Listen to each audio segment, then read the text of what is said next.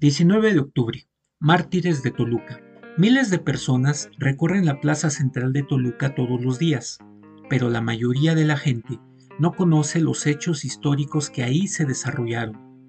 El nombre oficial de este lugar es Plaza de los Mártires, el cual proviene de los hechos atroces que cometió el oficial realista Rosendo Porlier, quien ordenó la ejecución de un grupo de prisioneros insurgentes el 19 de octubre de 1811.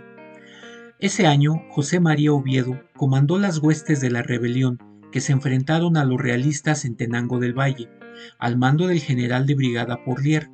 Este criollo, de origen peruano, con fama de sanguinario, no estaba dispuesto a perder el control del valle, por lo que pidió refuerzos mientras los insurgentes se refugiaban en el Cerro Calvario, hoy Parque Matlacincas. Porlier ganó la batalla debido a la desventaja numérica y de armamento entre ambos bandos. Algunos cronistas, entre ellos Lucas Alamán, hablan de entre 70 a 100 prisioneros que fueron pasados por las armas, aunque al último grupo le perdonó la vida para que fueran a contar la derrota a los insurgentes y lo que podía sucederles si continuaban con sus ideales de independencia.